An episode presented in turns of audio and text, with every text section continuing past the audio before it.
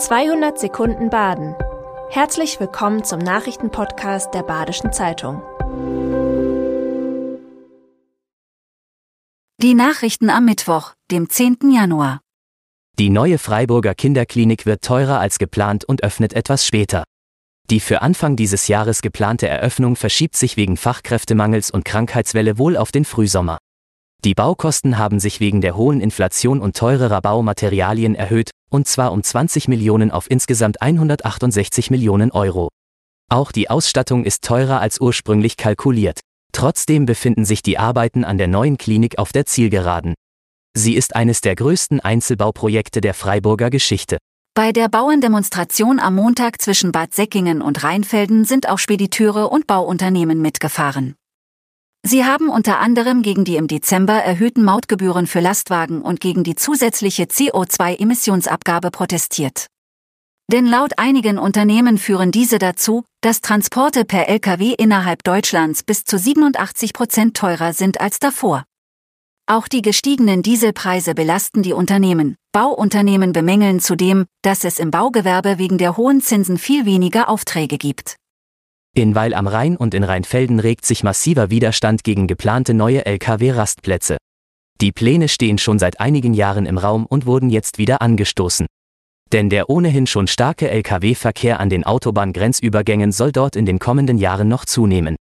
Der Verkehr führt schon jetzt regelmäßig zu Staus. Doch in Rheinfelden und Weil am Rhein befürchten Regierungsvertreter negative Auswirkungen auf Landwirtschaft und Kleinklima sowie eine Zunahme des Verkehrs. Sie fordern, auf eine bessere logistische Steuerung zu setzen, statt neue Rastplätze zu bauen. Die zuständige Autobahn GmbH hat angekündigt, gemeinsam mit den Kommunen nach einvernehmlichen Lösungen zu suchen.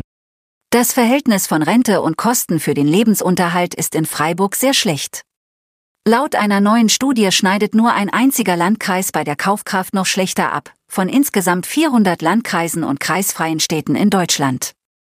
Denn in Freiburg trifft eine Durchschnittsrente von 938 Euro auf ein sehr hohes Preisniveau der Angebotsmieten. Allerdings wurde in der Studie nicht berücksichtigt, ob Rentner und Rentnerinnen beispielsweise zusätzliche Einkünfte haben oder im eigenen Haus wohnen. Es ist also unklar, wie viel Geld Freiburger Rentnern tatsächlich zur Verfügung steht. Das Café Hug am Schluchsee backt nun auch vegane Hochzeitstorten. Außerdem gibt es jetzt ein rein pflanzliches Frühstück und weitere vegane Optionen im Angebot. Konditorin Simone Volk erzählt, dass die Nachfrage nach veganem Essen steige. Vom erweiterten Angebot erhofft sich das Café Hug auch ein Alleinstellungsmerkmal. Denn rein pflanzliche Angebote gibt es in den Cafés am Schluchsee bisher kaum.